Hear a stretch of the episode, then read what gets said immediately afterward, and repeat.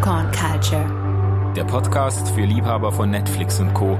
und für alle, die wissen wollen, was kultige Serien über Gott und die Welt zu sagen haben.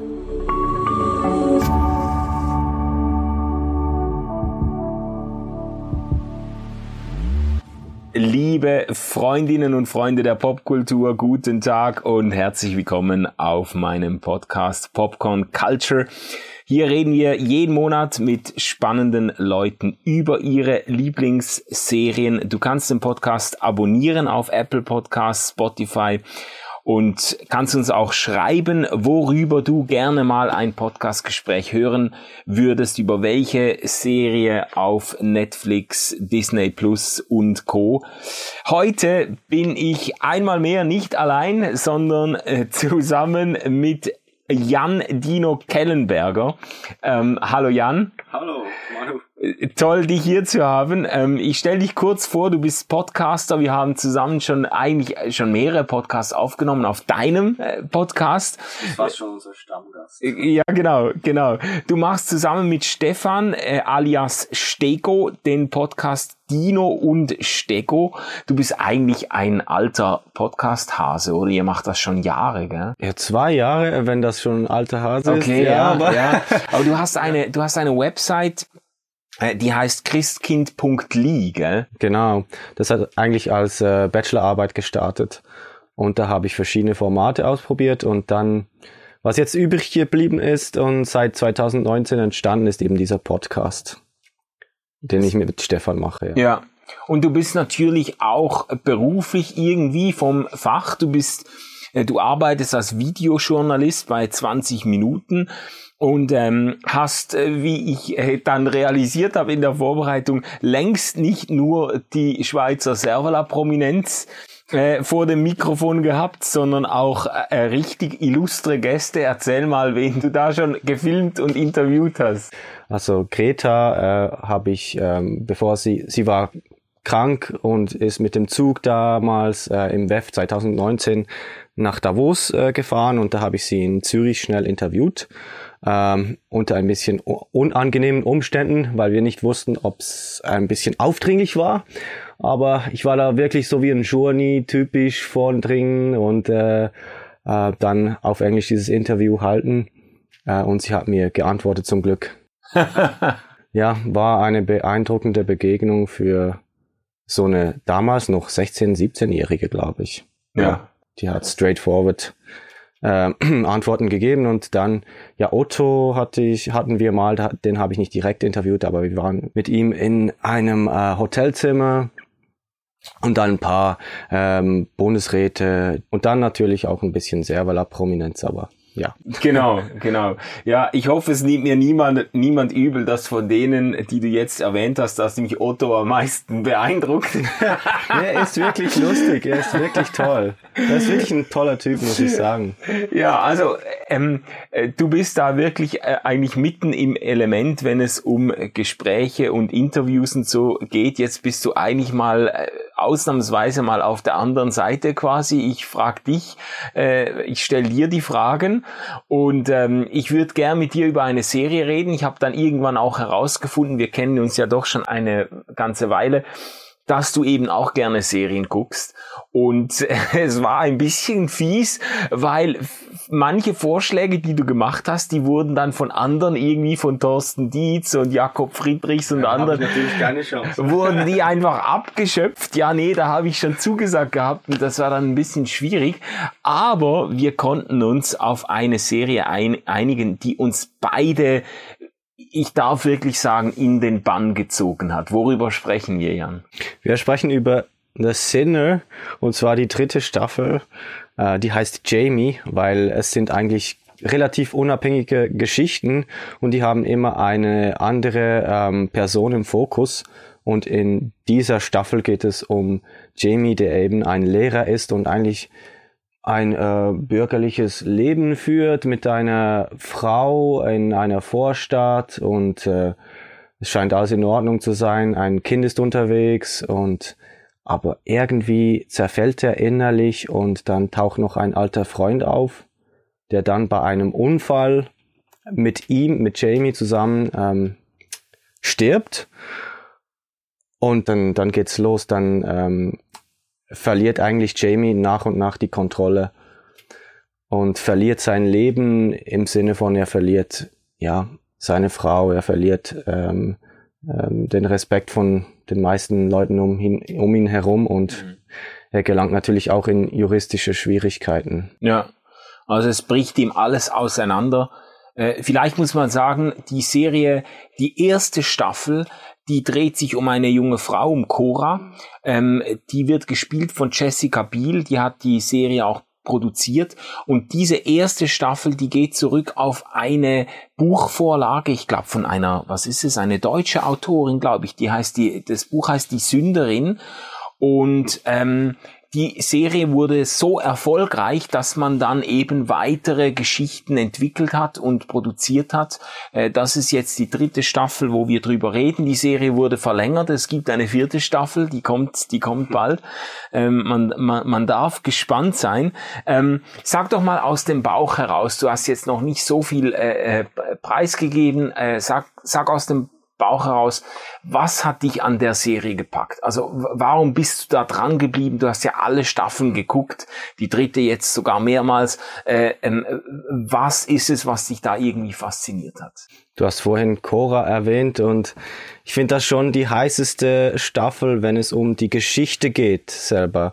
Ähm, was ist denn wirklich passiert? Weil es ändert sich immer wieder, dass man doch wie nichts weiß und plötzlich ist alles wieder auf dem Kopf. Aber jetzt in der dritten Staffel mit Jamie ist es äh, besonders auf ähm, die inneren Vorgänge fokussiert. Mhm. Die, den Kampf zwischen, ähm, ich will eigentlich ausrasten, aber ich, äh, ich liebe mein Leben irgendwie doch und möchte meine Frau, mein Kind behalten und so. Und das macht die Serie ganz schön, dass sie mit der Musik, mit der Stimmung und auch mit dem Timing, dass es ein bisschen dem Zeit lässt, dieser Dramatik, äh, der einfach der ganze Fokus auf, auf diese Zersetzung und diese, diesen inneren Kampf fasziniert mich an der dritten Staffel. Mhm. Das ist schon was Besonderes, das äh, ich genieße, weil viele Serien ähm, finde ich so eher oberflächlich und alles sind immer toll gestylt und äh, es geht immer nur um was ist denn passiert und wer schafft es, äh, mhm. äh, den, den super Oberboss zu besiegen oder wo, worum es auch immer geht, äh, die feindliche Macht. Und hier geht es vor allem darum, äh, nicht was passiert ist in der dritten Staffel und auch nicht äh, so groß wie, sondern wieso eigentlich? Was ist in diesen Menschen innerlich vorgegangen? Ja, ja.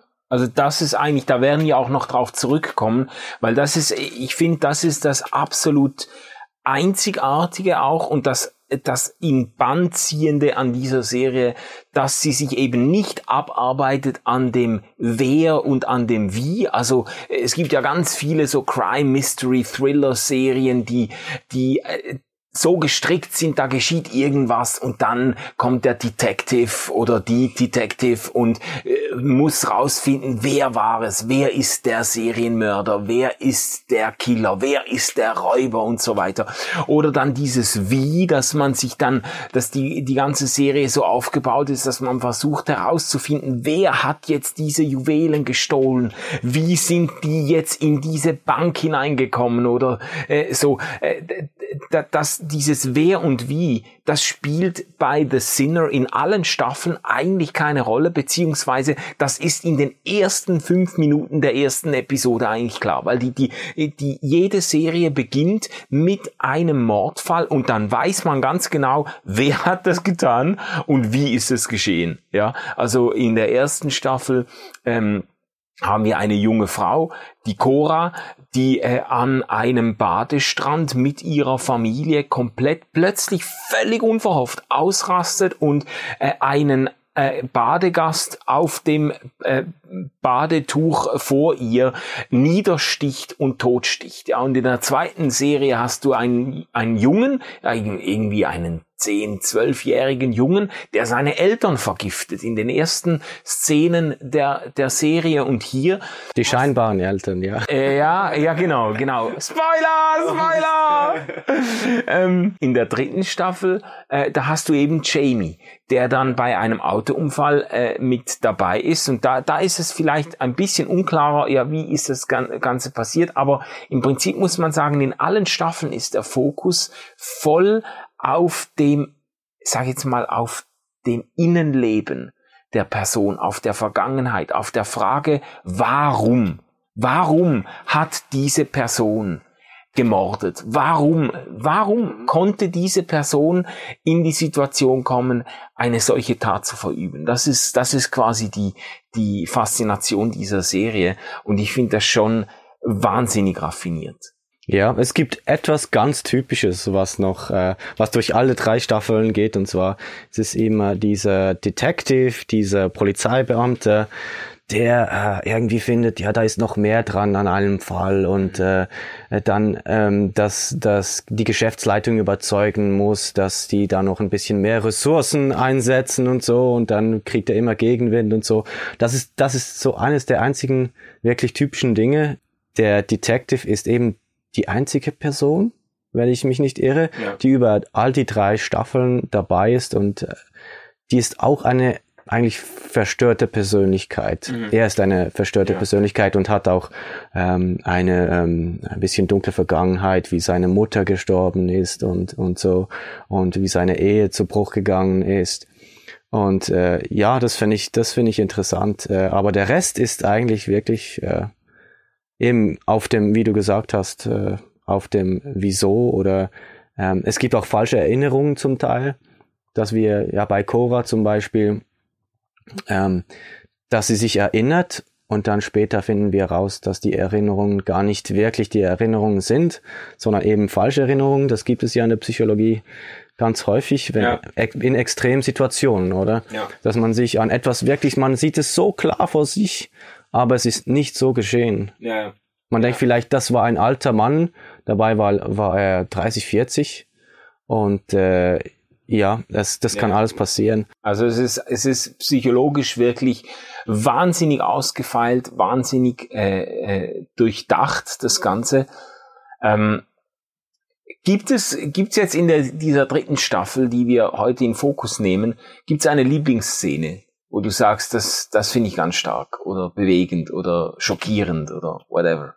Also was mich eigentlich noch dazu fasziniert, und das spielt ein bisschen in das rein, ist eben, was denn mit Jamie abgeht und wieso. Und äh, das ist so wie symbolisch an eigentlich in den ersten Minuten der ersten Folge zeigt sich das schon in einem Zug, wo Jamie schon ein bisschen neben sich oder so rumschaut im Zug und sieht, wie die anderen Leute an ihren Handys äh, Spiele spielen und Nachrichten schreiben und alle da reinstarren. Und er schaut sie so mit einem Blick an, der sagt wie, wo bin ich denn hier? Auf welchem Planeten bin ich denn da gelandet? Was sind das für Irre? Mhm. Und ähm, ja, durch die ganze Staffel hindurch stellt sich für mich, je nachdem, wie man sich in diesen Charakter hineinversetzen kann, wie die Frage, wer ist denn der Irre? Spinnt er oder spinnt die Welt? Mhm. Ja. Und das, diese Frage kann ich ehrlich gesagt schon verstehen. Es kommt ja, es kommt ja dann irgendwie ein ganzer es wird dann ganz philosophisch und äh, mit Nietzsche und so weiter, wo ich auch jetzt, jetzt nicht ein Experte bin, aber mit diesem Übermenschen, dem Konzept des Übermenschen, äh, wo es ja darum geht, auch dass man wie äh, über der Moral stehen kann, die die Gesellschaft einem einfach äh, eintrichtert und äh, seine eigene Moral definieren kann. Und äh, das hat dann eben manchmal im richtigen Leben dann Folgen Mhm. Und dann muss man sich vielleicht später mal entscheiden. Und das hat er, das konnte eben dann nicht mehr, dann war es zu spät. Will ich denn wirklich, liebe ich meine Frau, mein Kind, mein, mein bürgerliches Leben mehr? Oder äh, gebe ich mir die Freiheit, ähm, auszurasten oder einfach irgendwie jetzt zu probieren, meinen Ängsten die Stirn zu bieten und dem Tod und, und ja, genau. Ja, ja. Das wird dann verrückt natürlich. Ja, ja.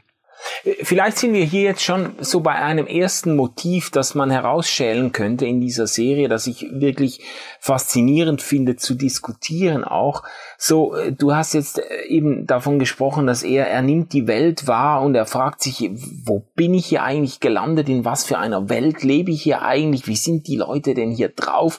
Er nimmt sich selber wahr, so in, als, als junger oder gerade frisch gewordener Familienvater und so und irgendwie äh, das Kind schreit die Nacht durch und so und er ist einfach, er gerät ans Limit und so ähm, und, und dann, dann, dann, dann bricht irgendetwas los in ihm, auf in ihm, dann zerbricht irgendetwas in ihm, dann merkt man, da, da, da, da, da kippt, da kippt wie ein Schalter rum, ja, ähm, und äh, seine, seine, die Warnung von anderen von ihm ist ja auch, dass er immer der Anständige war, der alles in sich hineingefressen ja, hat. Ja, ja, der Sunny Boy auch. So, ja, ja, ich meine, sein, was jetzt seine ähm, Mutter ist gestorben, der Vater schon lange weg, er hat sich zurückgezogen und seine Frau hat ihn betrogen vor zwei Jahren und er hat es äh, alles weggesteckt und äh, verziehen und so weiter. Ja, ja, ja, ja. Und äh, dann äh, Deck natürlich dann nimmt er aber dieses Argument, Argument dann auch und sagt dem Detective wie, hey, ich bin einfach ein Familienvater oder ähm, spionier mir, spionier mir nicht noch nach. Äh, was willst du denn bei mir finden? Ja, ja, ja. Und aber ich glaube, dann, dann, dann baut es sich ein bisschen auf und ist es nicht, manchmal, ich glaube, es ist ja im richtigen Leben auch so, manchmal, dass, ah, der, was man häufig sagt bei bei, bei, wenn jemand Amoklauf macht oder so, dass man einfach sehr überrascht ist. Ja. Ja. Also eben, das finde ich eben das Faszinierende oder das Interessante auch jetzt bei Jamie. Und da gibt es ein paar Parallelen. Also mir fallen gerade eine, eine Reihe von Filmen ein, die eigentlich dieses, diesen Refrain irgendwie variieren. Also wir haben äh, Fight Club natürlich ganz klassisch, der absolute Kultfilm, auch mit einem Typen, der arbeitet irgendwie in der, was ist es, Autoindustrie oder irgendwo arbeitet der so ein Bürojob, ein namenloser äh, Bürger, so ein oberflächlicher Konsument, der irgendwo so in den Systemen drin sich bewegt und eigentlich mehr gelebt wird als selber lebt und der dann auch so eine Ausbildung Ausbruchserfahrung hat, den jemanden kennenlernt, der sagt, ja, schlagen mir mal ins Gesicht und so, und dann entwickelt sich da so diese, dieser Fight Club, da merkt, merkt er plötzlich, ich spüre mich eigentlich erst richtig, wenn mir das Blut aus der Nase rausläuft, wenn ich irgendwie mit jemandem richtig mich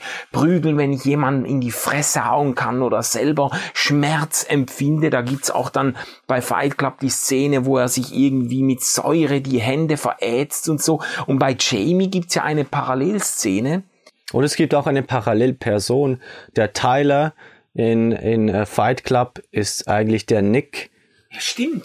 Ist ja, der total. Nick in, in The Sinner. Das ist die Person, der, der Wizard, wird es, glaube ich, im Storytelling genannt, der dann kommt und einem auf eine interessante Reise mitnimmt und sagt, komm, äh, ich will dir ein Abenteuer zeigen. Ja, ja, ja. Und das ist eben in der Highschool, äh, glaube ich, war das, wo er wo er Nick kennengelernt hat und das ist eben dieser Freund, der dann äh, in dem Autounfall stirbt. Ja. Und der ihn dann dazu bringt, quasi über die Grenzen zu gehen. Genau, zu springen äh, von äh, großen Höhen und äh, ähm, ja, es geht dann wirklich ins Absurde. Also ja.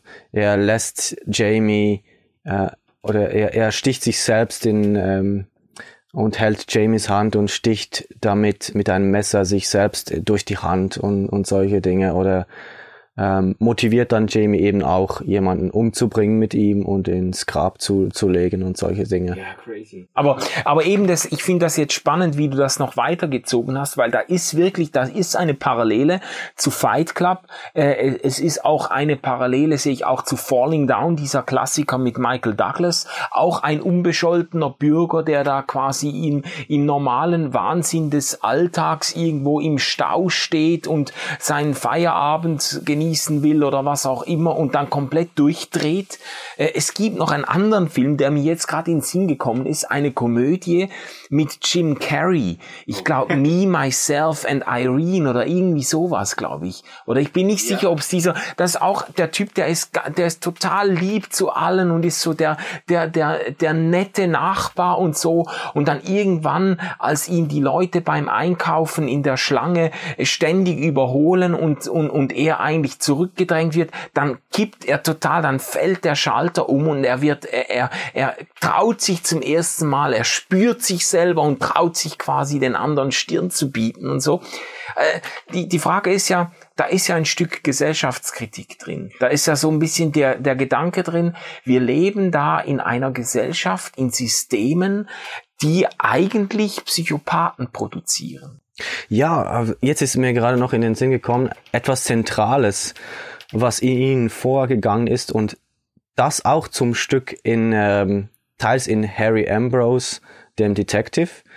Ähm, es ist die die Frage nach der Sinnhaftigkeit oder eben der Sinnlosigkeit des Lebens. Äh, Jamie fühlt sich leer, leblos, irgendwie läuft zwar alles gut, ja. aber aber was ist das schon? Ähm, er fühlt nichts mehr. Ja. Er, hat das, er hat das Gefühl, er fühlt nichts mehr. Genau, dieses Stichwort dumpf, er, er kommt an ja. mehreren Stellen vor. Er fühlt, er hat das Gefühl, das Leben nimmt er wie durch einen Schleier wahr. Es ist alles so dumpf, blass geworden. Und ich glaube, Harry fühlt sich dann auch von dem angezogen, wenn er das in, äh, äh, in Jamie sieht, dass er eben irgendwie auch ähm, ja, was, was denn mit ihm los ist. Und das geht ja dann so weit, dass er sich von Jamie sogar eingraben lässt über eine Nacht und dann fast stirbt. Und äh, ich glaube, das ist nicht einfach nur sein, sein Trieb als Detective,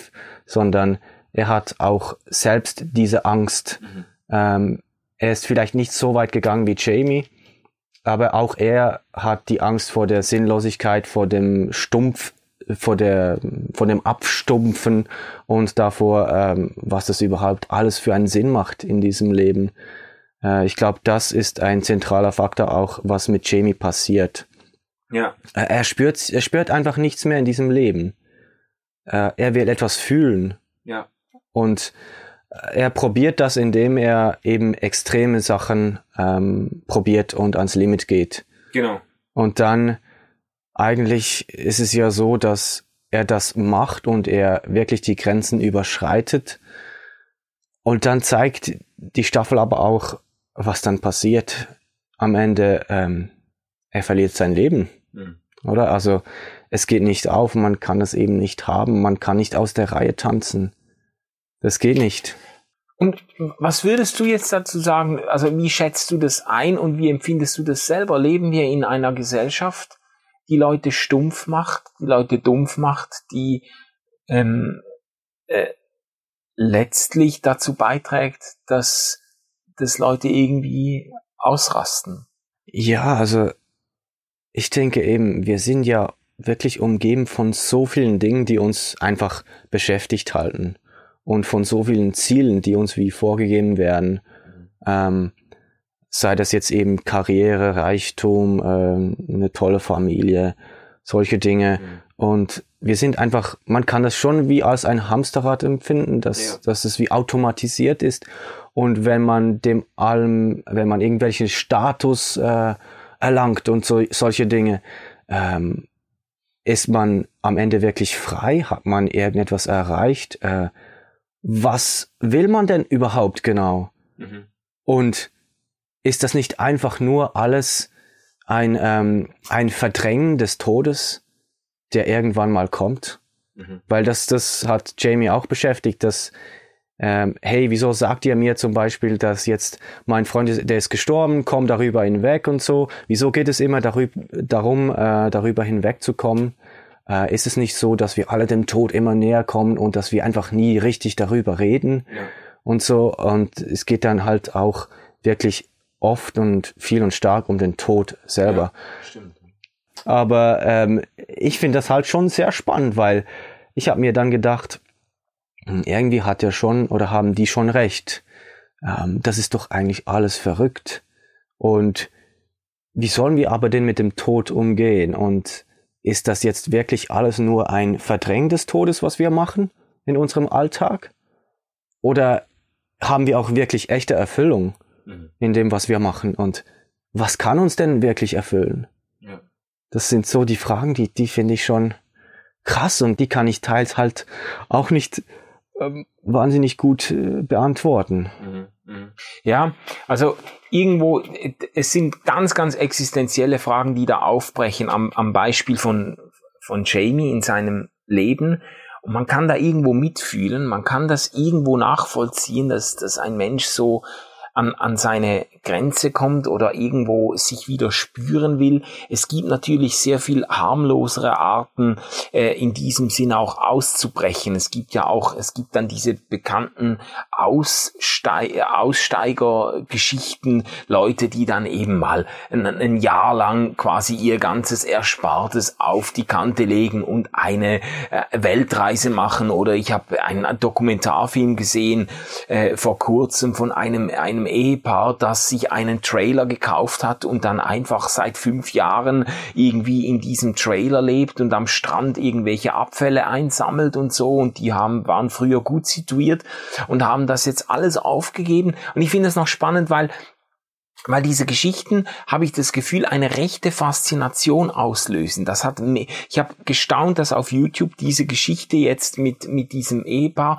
hat mehrere Millionen Klicks gehabt. Also da haben Millionen Leute im deutschsprachigen Raum, haben das, diese Doku spannend gefunden von Leuten, die einfach mal den, die Notbremse ziehen und sagen, so Leute, jetzt ist mal fertig mit Leistungsgesellschaft, mit Häuschen, Garage, äh, Bernhardiner und äh, Tomatengarten oder was. Jetzt ist mal gut. Ja, jetzt breche ich mal aus. Da gibt's natürlich eben, man muss nicht gerade einen Fight Club gründen oder äh, seine, äh, ich weiß auch nicht, seine, seine Hand auf den Grill legen oder so. Man, man, man kann auch anders irgendwo ausbrechen, aber ich finde das schon noch bemerkenswert, dass wir so in einer Gesellschaft leben. Das ist ja de facto eine Wohlstandsgesellschaft. Den Leuten geht es, auch wenn wir das nicht immer so empfinden, aber den Leuten geht es besser als seit Jahrhunderten. Also die, die breite Bevölkerung hat einen Wohlstand, eine Sicherheit, eine, eine Freizeit gewonnen,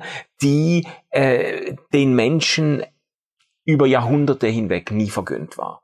Und doch sind wir in einer Gesellschaft, in der irgendwie so diese Aussteigergeschichten Faszination auslösen und, und Menschen irgendwo nachvollziehen können, dass auch jemand wie Jamie dann irgendwo einfach komplett aus dem, wie sagt man, aus dem Rad springt. Mhm. Das ist ja auch so, dass äh, es darum geht, was ist denn die, die Moral der Gesellschaft, also die Moralvorstellung der Gesellschaft und äh, Jamie und sein Freund Nick äh, wollen sich eben über diese Moralvorstellungen hin hinwegsetzen.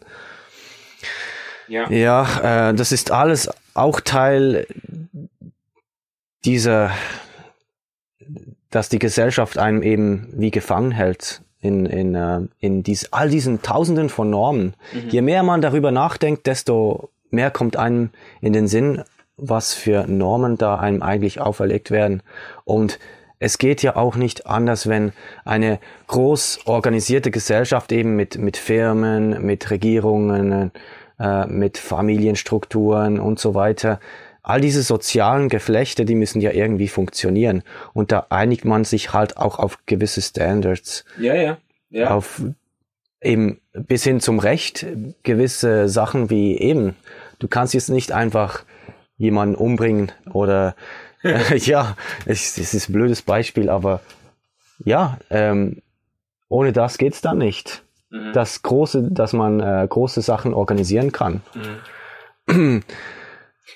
Aber dann lass uns doch da mal einhaken noch, weil das finde ich spannend, dass du jetzt Normen und moralische Standards und so zur Sprache gebracht hast. Es ist ja bemerkenswert, die Serie heißt The Sinner. Also es ist, es, eigentlich ist die ganze Serie an einem theologischen Begriff aufgehängt. Es geht um, um Sünder. Ja, und in jeder Serie, also jede Serie trägt ja den Namen des Sünders, um den es in dieser Staffel äh, geht, also jede Staffel, ja, also die erste heißt Cora, die zweite, der Junge weiß ich jetzt gar nicht mehr, wie der hieß, aber äh, hat Noah oder irgendwie oder Julian, ja, und die und, und die dritte heißt Jamie, äh, die ist benannt eben das nach dem Sünder, um den sich die Story dreht. Und jetzt Jetzt kann man natürlich dann weiter fragen, in allen drei Staffeln merkt man dann mit der Zeit, okay, aber diese Leute, die da etwas komplett Unverständliches getan haben, wo man denkt, wie kommt eine junge Frau, wie kommt ein Teenager-Junge, wie kommt ein angesehener Sonny Boy High School Teacher dazu, jemanden umzubringen. Und dann entfaltet sich diese Geschichte und man blickt in die Abgründe der Vergangenheit dieser Person, man blickt in die Systeme, in, diese, in die diese Person eingebunden ist und man fängt an zu verstehen, wie die Person dahin gekommen ist. Und jetzt ist die Frage, ähm, inwiefern äh, hilft jetzt dieser Titel The Sinner oder diese Bezeichnung der Sünder, inwiefern hilft das jetzt, diese Geschichten zu verstehen? Ist das noch angemessen, davon Sündern zu sprechen? Mhm. Also, weißt du, ich ja. sage das auch auf dem Hintergrund, weil man beim, beim, beim Schauen der Serie immer mehr sich identifiziert mit den Personen eigentlich und immer besser nachvollziehen kann, wie die Leute an den Punkt gekommen sind, diese Tat zu verüben. Ja. Wenn ich jetzt mit jemandem streite, dann habe ich vielleicht Gründe für jedes Argument, das ich vorlege und meine Gegen, meinen Gegenüber vielleicht auch. Das heißt aber noch lange nicht, dass wir einen Grund für den Streit haben. Oder mhm. wir haben Gründe für alles und wir können auch diese Charaktere begleiten und wir sehen, wir können alles nachvollziehen, wir begleiten sie, wir steigen in ihr, ihren inneren Prozess ähm, ein. Aber ich sage dann immer, ähm, es kann viele Gründe geben für etwas, aber Gründe sind noch lange kein Grund, etwas zu tun. Mhm. Eben wenn du dann zurückschaust und dann sagst du, ja, dieser Streit war aber eben doch sinnlos, den wir, den wir gehabt haben. Die Argumente machen alle Sinn. Irgendwie, du weißt, wieso dass du das gesagt yeah. hast, ich weiß, wieso ich das gesagt habe. Es hat alles irgendwo eine Herleitung. Mhm. Aber ähm, ob es jetzt gescheit war, dass wir so gestritten haben, am Ende ist nicht geklärt, oder? Mhm. Und, und das ist aber eine spannende Frage, weil man dann natürlich äh, die Folgefrage anhängen könnte, ja, wäre es dir denn möglich gewesen, auf den Streit zu verzichten? Wäre es dir möglich gewesen, diese, diese Konfrontation? So. Ja, also, weil das ist ja eigentlich eine Frage, die jetzt in allen Staffeln, auch bei Jamie, irgendwo im Untergrund mitschwingt, so, man versteht immer mehr, welche Menschen äh, manipulativ in sein Leben eingegriffen haben, auch in den ersten Staffeln natürlich. Ähm, man, man versteht immer mehr, welche vergangenen Erfahrungen, auch Traumata und so weiter, Personen mit beeinflussen. Und das ist dann, das ist dann eigentlich eine sehr, sehr auch theologische und philosophische Frage. Ja, konnten die eigentlich gar nicht anders als so reagieren, wie sie reagiert haben? Ja, die Frage mit dem freien Willen kommt da natürlich rein. Ja. Und was heißt denn das überhaupt, wenn der Wille frei wäre und, oder wenn der Wille eben frei ist?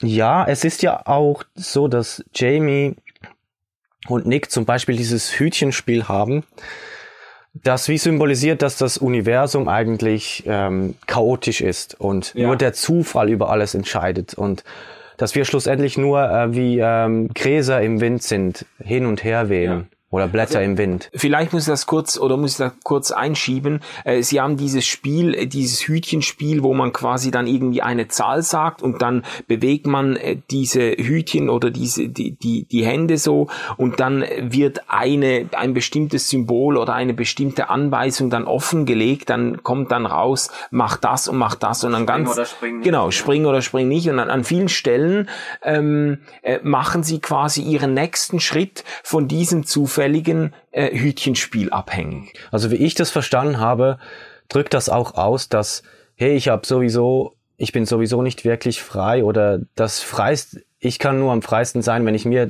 eingestehe, dass ich eben nicht frei bin. Und das, ähm, dann kann gar, gerade so gut so ein Hütchenspiel ähm, entscheiden, was ich als nächstes tue. Ja, Und ja. dann, aber dann nehmen sie das ernst. Sie müssen dann tun, was dieses Hütchenspiel sagt. Genau. Das ist natürlich alles absurd, aber ähm, das spielt auch ein bisschen in diese Frage rein mit dem freien Willen. Stimmt, ja. So dieser, dieser Gedanke eigentlich das, vielleicht auch das Schicksal, aber es ist eben noch mehr dann, oder es ist noch, noch arbiträrer. Es ist eigentlich dann wirklich der Zufall. Wir lassen den Zufall entscheiden. Äh, Im Prinzip könnte man dazu sagen, weil es eh keine Rolle spielt, weil, weil wir, weil wir unser Leben eh nicht im Griff haben oder so. Ja, sie haben probiert, die beiden, auch die Angst vor dem Tod zu überwinden, dem Tod in die Augen zu schauen. Ja. Und Nick hat dann ähm, Jamie auch eingeflößt, dass du musst noch diesen Schritt gehen, jemanden umzubringen. Dann bist du erst äh, am Ziel angelangt. Dann bist du erst wirklich frei, äh, auf was das auch immer bedeutet, frei. Also richtig frei dann nicht, aber es geht darum, ja, dem Tod wie ehrlich in die Augen Ja. schauen zu können. Ja, genau. Und es ist immer wieder ein Versuch, das zu tun. Aber schlussendlich, als Nick stirbt im Autounfall, will auch er, dass Jamie 911 anruft, dass, dass er Hilfe holt. Und erst als Jamie das dann nicht tut, sagt er okay und schaut ihm dann in die Augen und dann hören die zusammen noch ein Lied, als er verblutet und so. Und das, äh, das Nick ist dann aber, wenn wir das jetzt vergleichen mit dem Tod von Jamie, und das wäre jetzt der Oberspoiler, oder? ähm, ist Nick, hat Nick dann don, doch schon einen äh, noch ehrwürdigeren Abgang gehabt als Jamie. Am Ende sagt, er, sagt Jamie dann einfach nur noch, ich will nicht sterben, ich will nicht sterben. Bitte hilf mir. Ja. Man merkt dann auch sein Lebenswille, der dann doch noch durchschlägt. Und man merkt, er, er, er möchte eigentlich jetzt einfach noch seinen Arsch retten. Ja, es war einfach wie alles groß gekotzt vorher. Und ja, Philo er war ein Philosoph, oder? Er hat gesprochen über eben all diese Dinge, über die wir gesprochen haben. Den Tod, freien Willen und ähm, den Übermenschen und so weiter. Und dann am Ende, wenn er stirbt, ist es wie alles boff, Ja, ja. weg. Und er ist nur noch das, das arme Würmchen, das jetzt am Sterben ist. Ja. Und das ist so traurig und irgendwie auch so ein überraschender Bruch war, war das für mich. Mhm, mhm. Ja, es ist, aber lass uns das nochmal in Verbindung setzen zu diesem theologischen Begriff der Sünde oder zu diesem Motiv der Sünde. Also sind das jetzt, ist jetzt Jamie ein Sünder? Tritt er uns als ein Sünder vor Augen oder ist er einfach ein Opfer seiner Umstände? Ähm, ich ich finde das noch spannend, weil die Kirche hat ja, man muss das auch zugestehen, mit dem Sündenbegriff natürlich ganz, ganz viel äh, Schindluder getrieben, ganz viel Machtmissbrauch betrieben, ganz viel Kontrolle ausgeübt, einfach auch über den Sündenbegriff äh, und über die Bezeichnung von Menschen als Sünder. Aber es gibt doch theologisch auch sehr tiefgreifende äh, Einsichten in die Verkrümmung des Menschen in sich selbst und in, so in diese, also Sünder sein, weniger jetzt in diesem moralischen Sinne, weißt du, so, der hat diese Regel verletzt und diese Regel verletzt, ähm, der hat da irgendwo gegen Konventionen verstoßen und da oder so, sondern Sünde in diesem Sinne, dass Menschen, äh, dass Menschen sich von sich selbst immer mehr entfremden. Und eigentlich könnte man schon die ganze Serie, jede einzelne Staffel und diese auch ganz besonders jetzt mit Jamie, könnte man als eine Entfremdungsgeschichte lesen. So die äh, Menschen, die im Zuge ihres Alltags, im Zuge familiärer Sachzwänge, im Zuge einer Gesellschaft, die ihnen immer ein Lächeln abfordert und so weiter, irgendwo merken, sie entfremden sich von sich selbst. Sie, sie sind nicht mehr sich selbst, sie spüren sich selbst nicht mehr. Ja. Jetzt, wo du das sagst, die Sünde, ich weiß nicht genau, wie es in der reformierten Kir- Kirche so üblich ist, aber im evangelikalen Kuchen, ähm, wenn es man in einem äh, Wort zusammenfasst, dann ist es häufig Zielverfehlung oder Sünde. Und dann ist zuerst natürlich die Frage, was ist das Ziel denn? Ja. Und äh, dann kann man sagen, ja, das Ziel ist, äh, mit Gott äh, in Frieden zu leben und ihn in Ewigkeit zu preisen oder sowas. Ja, ja, ja. Ähm, und dann ist ja die Idee, dass je weiter du vom Ziel abdriftest, desto verkümmerter wirst du und desto entfremdeter dir gegenüber wirst du auch. Also dass ähm, die eigentliche Freiheit eigentlich nur in diesem Weg liegt, eben nicht der sündhafte Weg ist. Oh, aber ja, jetzt dann ja. ist natürlich die Frage, was ist das Ziel und was macht wirklich glücklich und erfüllt? Ja. Und ich glaube, es zeigt sich ein bisschen an den Symptomen und wenn eben das Symptom ist, dass man sich immer weniger spürt, immer weniger ähm, eben sich immer selbst auch mehr entfremdet und die anderen plötzlich merken, ähm, dass es einem wirklich nicht gut geht. Wenn eigentlich das, was man tut und woran man denkt, einem in eine dunkle Spirale mhm. runterzieht, dann könnte man auch sagen, dass das eine Art Sünde ist, weil da driftet man voll ab vom, vom Glück. Mhm. Ja, und das finde ich jetzt aber, das finde ich eine starke Einsicht jetzt auch im Blick auf diese Serie. Der Titel The Sinner ist dann gerechtfertigt, wenn man Sünde als Selbstentfremdung auch bestimmt. Und wenn man sagt, das Ziel, natürlich kann man das jetzt theologisch fühlen und sagen, das Ziel ist die Gemeinschaft mit Gott und Gott zu ehren und so, das stimmt ja alles. Aber wichtig ist, wenn man, dass man mit dazu denkt, dass wenn ich äh, Gott gefällig lebe oder so, dass ich dann nicht weniger mich selbst werde, sondern mehr mich selbst werde, dass ich mich selbst erst finde, wenn ich quasi die Gemeinschaft Gottes umarme oder wie man das auch sagen will. Und in, in dem Sinne könnte man dann eben sagen, sind das schon Sünder, nicht, nicht zuerst, natürlich, die haben alle einen Mord begangen, das ist auch juristisch absolut äh, ähm, äh, quasi äh, wasserdicht äh, daneben. Ähm, aber sie sind eben nicht Sünder zuerst in einem moralischen Sinne, sondern sie sind Sünder, weil sie sich selbst verloren haben im Zuge ihres Lebens und auch oft eben unter massiven Manipulationen von Leuten um sie herum, unter traumatischen Erfahrungen, Missbrauchsgeschichten in der ersten Staffel und so. Also alles Menschen, die quasi vom, äh, vom Leben schon auch sehr stark mitgenommen wurden und das Leben hat sie äh, sich selbst entfremdet. Ja. Das, was du jetzt gesagt hast am Anfang, das möchte ich nochmal betonen, weil das ist wirklich ein Punkt, der mir auch aufstößt, ähm, dass wir auch sogar singen, teils äh, immer weniger von mir, immer mehr von dir, mhm. also von Gott. Mhm. Dabei eben ist es doch so, wenn wir eben Sünde so wie vorher definieren, dass äh, ich immer mehr zu dem werde, äh, zu meiner Identität, wenn ich, wenn ich dem Richtigen auch entgegenlaufe. Ja. Dem, das mich erfüllt und das mir wirklich Sinn gibt im Leben. Ja. Nur dann kann ich wirklich ich selbst sein und in meiner Identität vom Gefühl und vom Leben her. Ja. Ja, das, das, äh, das ist etwas, das regt mich manchmal auf wenn ich das eben höre, ja, ich will immer mehr von Gott, das heißt, ja, immer weniger von mir. Und das weil ich bin nur der Dreck, der übrig bleibt, übrig oder? Bleibt, oder? Ja, ja. Ich bin ja, nur, ich bin nur ähm, quasi noch die quasi Sünde, noch die Sünde, als wäre ich, als wäre das, als wär das ich. Dabei bin ich ja viel mehr. Gott will ja eigentlich mir eine neue Identität schenken. So verstehe ich das eher. Ja, ja. Das ist eigentlich ganz klassisch, wenn man wenn man Gott äh, und den Menschen in einem Konkurrenzverhältnis denkt. Wenn man denkt quasi, genau. äh, je mehr Raum Gott gewinnt, desto weniger Raum habe ich. Am Schluss kann ich gar nicht mehr atmen. Am Schluss verschwinde ich eigentlich, löse mich auf, äh, ähm, äh, äh, weil Gott so viel Raum gewinnt. Aber das ist, das ist, glaube ich, es gibt religiöse Vorstellungen, äh, die, die damit übereinstimmen. Aber eine christliche Idee ist das nicht. Also äh, äh von einer äh, christlichen Gottesidee her müsste man sagen, wir finden umso mehr zu uns selber und leben umso mehr auf, äh, je mehr äh, Gottes Gegenwart Raum gewinnt. Ja. ja, ich weiß gar nicht, wer überhaupt auf diese Idee gekommen ist von diesem Nullsummenspiel oder dieser ja, Rechnung. Ja, ja, ja, also wirklich. Ja, das, ja.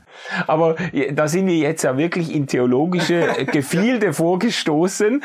Ähm, eigentlich von der Frage ausgehend, äh, ist dieser Titel dieser Serie The Sinner wirklich gerechtfertigt? Und ich glaube, er, man, wir könnten sagen, er ist gerechtfertigt, aber eben nicht erst nicht erst äh, zu dem Zeitpunkt, wo die Protagonisten einen Mord begehen, sondern sie sind Sünder äh, gewesen oder geworden, indem sie sich von sich selbst entfremdet haben, ja. ja. Und, und der Mord, den sie begehen, ist eigentlich eine eine Frucht. Ich würde jetzt natürlich ein Symptom, ein ja. Symptom. Ich würde jetzt doch auch dann nochmal betonen wollen, dass auch wenn wir unter starken Sachzwängen und Einflüssen und so weiter stehen, dass ich nicht denke, dass solche Taten einfach unausweichlich erfolgen, dass sie quasi völlig alternativlos erfolgen. Also es gibt, natürlich kann man sich in eine Richtung entwickeln in seinem Leben, wo man dann irgendwann keine andere Wahl hat, als auf eine bestimmte Art zu reagieren. Was glaubst denn du Ja. wegen dem freien Willen? Ja, eben. Also ich glaube, Du glaubst also an den freien Willen? ich, natürlich, ich glaube an den freien Willen, aber ich glaube nicht an einen absolut freien Willen. Ich glaube nicht, dass wir zu jedem Zeitpunkt unseres Lebens uns in jede Richtung entscheiden können. Wir können uns so entwickeln, auch charakterlich, dass uns dann irgendwann in einer bestimmten Situation wirklich keine andere Wahl bleibt als wir also nicht frei sind, aber wir wären an ganz vielen Zeitpunkten vorher vielleicht frei gewesen, Hilfe zu suchen, Freundschaften zu pflegen, die uns gut tun, psychologischen Rat in Anspruch zu nehmen und so weiter. Also, weißt du, wir, wir, selbst wenn wir an einen Punkt kommen, an dem wir nicht mehr anders können, dann sind wir doch insofern verantwortlich, als wir uns ein Stück weit an diesen Punkt haben kommen lassen. Ich weiß, was du meinst. Ja, ja. Aber Aber es ist eben ein Gemisch, ja. Das wolltest du ja auch sagen, Ja. habe ich das Gefühl. Es ist nie einfach nur entweder oder. Ja. Ja, und man sollte sich hüten, das finde ich jetzt eine, eine Lektion aus dieser Serie auch, äh, ähm, man sollte sich hüten davor, allzu schnell den Stab zu brechen über Menschen, die, ähm, die von mir aus auch wirklich äh, Verbrechen begehen, Ja. weil es Geschichten, plausible Erklärungen gibt, die sie dahin geführt haben, wo man sagen muss, ja, wie ich da reagiert hätte in dieser Se- Situation, das weiß ich auch nicht. Das ist, die Serie pro, probiert ja, versucht ja, uns so mit hineinzunehmen, dass eigentlich wir mit den Mördern und Mörderinnen ein Stück weit sympathisieren. Ja. Ähm, Jan, wir müssen zum Schluss kommen. Zielgerade. Eine letzte Frage. Ähm, So einfach für die Hörerinnen und Hörer jetzt, die sich überlegen, soll ich mir das gönnen oder nicht? Für wen ist The Sinner ein Pflichtprogramm in der nächsten Zeit und wer sollte davon vielleicht eher Abstand nehmen?